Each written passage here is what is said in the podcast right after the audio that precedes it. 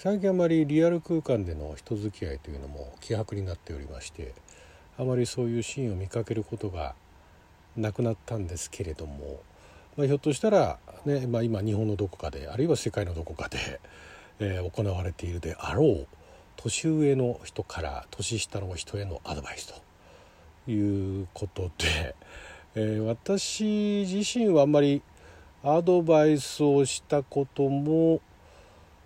アドバイスされたことっていうのは、まあ、あのあえて年上からというよりも、えーまあ、何かのその専門でやっている人からあそこに関わる、まあ、そこのその専門分野に触れるあるいはまあ直接ではないけど間接的に関わるという方からあ、まあ、その関わっていく上でのコツであったりですとかノウハウであったりですとかあそういったようなことをアドバイス受けることはありますけれどもなんか漠然とあの年上の人が年下の人に説教ではないんですけれどもなんかの人生のアドバイス的なことをしてるシーンっていうのは見かけたことないですか？私自身はそういうのをされたこともしたこともあんまりないんですけども私の周りでそういうことをしてたりされたりするっていうのはいくつか結構あの見かけたことがあってですね、まあ、最近はどうなのかそういうことをやってる人、まあ、世界探せばいるんでしょうけどね。分かんないんですが。でそれをいろいろ見てて思うのがたまたま先日もネットの書き込みだったかあ YouTube だったかなんだかちょっともう忘れちゃいましたけどもそこであのまあ年の離れたあ先輩まあ同じ業界なのか何なのかよく分かんないですけどもそこから例えば例えば同じ業界だったらその業界のね中でのその若い人に向けてこの業界でね生き延びていくためにはどうすればいいんですかみたいな、まあ、相談に対してのアドバイスだったらまだ分かるんですけどもそこまでいかずになんかすごい漠然としたその相談というかあアドバイスみたいなものを、まあ、求められていたのかあるいはその勝手にその年上の人がアドバイスをしていたのかっていうところのその前後までは分かんなかったんですけども、まあ、そういうようないろんな人のねそういうことをやってるシーンを見てて聞いてて思うのがあもしあのどうしてもその人生のアドバイス的なね何かの、えー、専門的なことだったりだとか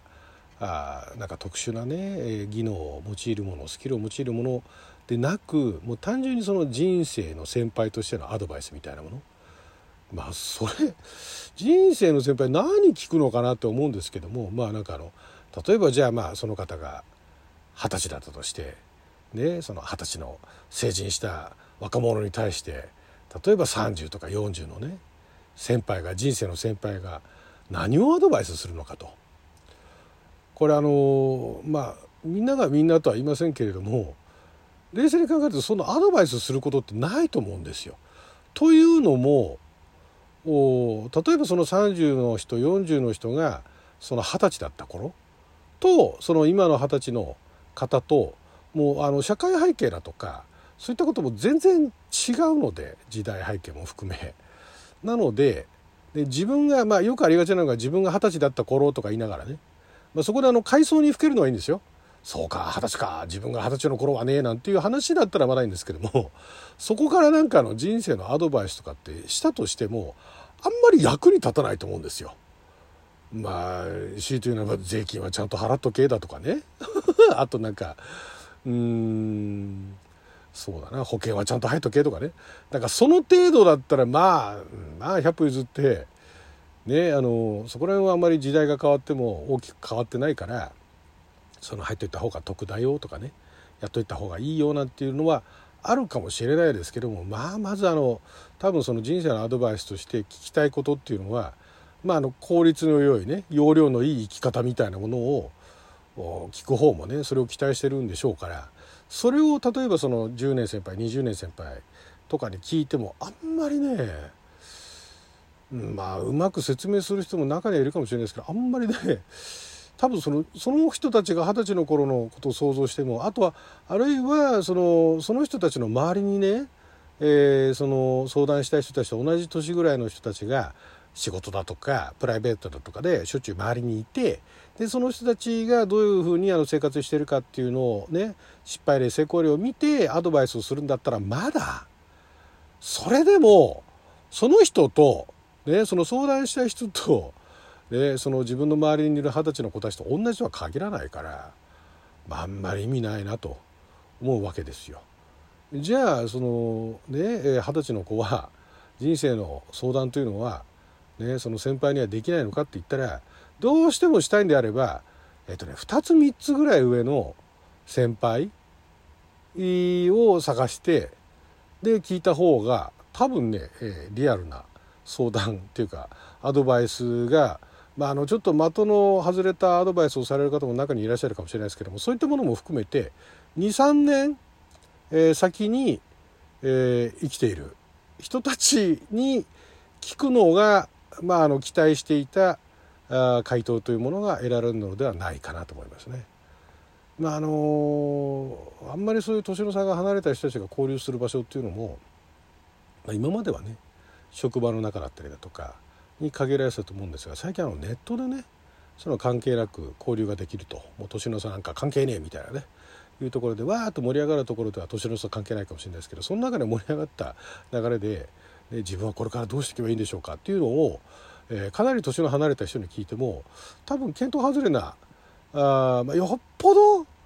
よっぽどなんかいろいろとその世情に、えー、疎くなくいろんな情報を常に仕入れていてですごい客観的な判断とあとその相談した人のその背景だとかもいろいろ知った上ででそういったところから想定されるその回答というものはできるかもしれないですけどそれはねあくまで質問に対しての回答であってじゃあどんなあの風に生きればいいですか？みたいなそんな漠然としたね 質問に関してはうん、まあ、年の離れた人で、いろいろとそういう人生経験が豊富でで今の現代のねそのいろいろなシステムであったり仕組みであったりというものにも詳しい人であれば、まあ、多少は役に立つことは聞けるかもしれないけれども実際も本当具体的にリアルな形で、ねえー、何かヒントを得たいのであれば23年年上の人たちまあ、いっそのことをその逆に年下でもいいですよね。年下からあの上を見る時って結構シビアに見たりとかもしてますからシビアに見てたりあとまあ全然見えてなかったりということもあるかもしれないですけどもうんまあそういったその自分たちよりも年下の人たちがその二十歳の人が、ね、さらにこれから生きていく上でどんな大人になってほしいかみたいなねいうような期待で相談するのはまあ面白いかもしれないですけどなんか面白いね回答が出てくるかもしれないですけど、まあ、リアルに何かあ役に立ちそうな情報を知りたいのであれば23年上の先輩もう5年になるとね今の時代変化激しいんでちょっと厳しいかもしれないですよね。5年前の二十歳と今の二十歳とでは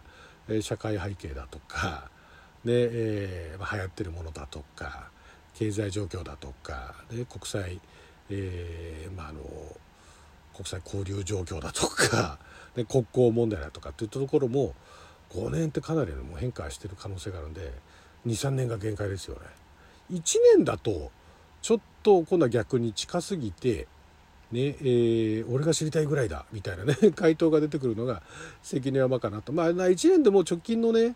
えー、その自分が二十歳になってから1年経ったところを振り返ってみてああしとけばよかったこうしとけばよかったみたいのがあるんであればそれはちょっと役に立つかもしれないですよね非常にあの近いところで。ただそれが例えば10年先20年先を生きてる人に自分が二十歳の頃ああしてればよかったなとかねいうことを聞いたとて、ねえー、その当時と状況も違うでしょうから、まあ、話のネタにはなるかもしれないけどもあんまり役には立たないんじゃないかなということでネットだとね特にだから恋愛相談なんかもあの毎週見てたりしますけれどもで、まあ、のこっちはねその相談した人があの聞いていないという前提で適当に答えてるんであそこまでねいい加減なあの回答ができるわけなんですけども